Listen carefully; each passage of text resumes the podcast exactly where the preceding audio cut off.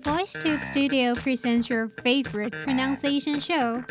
Join us now and improve your listening and speaking skills. My name is Mia. You're listening to VoiceTube's Pronunciation Challenge.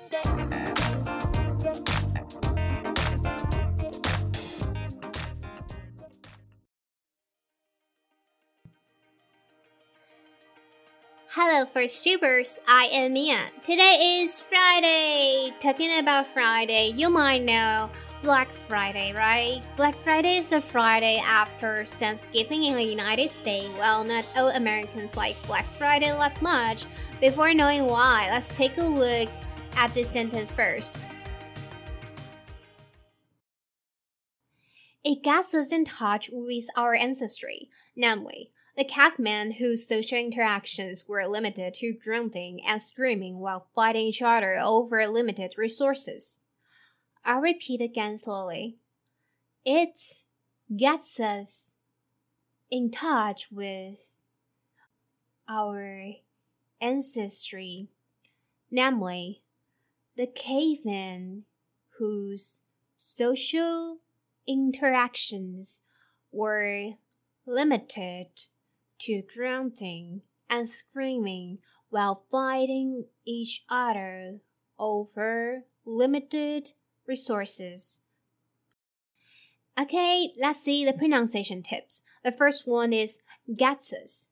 Guesses. So it's a linking. So you can notice that there's a disappearance of the sound t. T. So let's repeat again. Guesses. Guesses. Now let's see the second word. Ancestry. Ancestry. Separate the word into three parts. A N C E S T R Y. So in the first part, A N, the pronunciation of the A here is A. A. The shape of your mouth is like you're smiling, so it's A.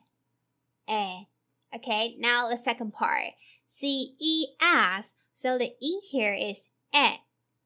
E. So the second part is says. Says. Now the last part, T R Y, T R is tr, tr, and Y here is a long I sound, which is E, E. So the last part is tree, tree. Combining all together, ancestry, ancestry. Number three, limited, limited. Separate the word into three parts. L I M I T E D. Okay, so in the first part and the second part, the I are all short I sound. So it's very quick. So it's E. E. Okay, so in the first part is li, and the second part is mi. Okay, now let's see the third part, T I D. The T here is a flap T, so it's more like a slide version of the the sound. So it's tit tit. Okay, the e here is, is also a short i sound, which is e. Combining all together, limited, limited. Number three, grunt, grunt. Okay, so notice that it's grunt, not grunt. It's uh, uh, your jaws drop. Uh, it's not grunt. It's not ah. So Repeat again grunt, grunt. Okay, let's see today's vocabulary. The first one is ancestry. Ancestry 名词，祖先。 Their ancestry moved to Taiwan during the Qing Dynasty. 他们的祖先在清朝时移居台湾。Number two, caveman, caveman 名词，穴居人。the discovery of the relics reveals the lifestyle of the cavemen who existed thousands of years ago. 发现的遗迹向我们揭晓了存在于几千年的穴居人的生活方式。 Number three, grunt, grunt，动词，发出哼声。The little girl was unwilling to speak a word, but just kept grunting to express her grievance.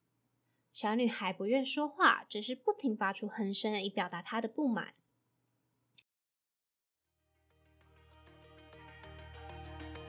Black Friday is the busiest shopping day of the year. During this annual shopping holidays, retailers usually offer big sales.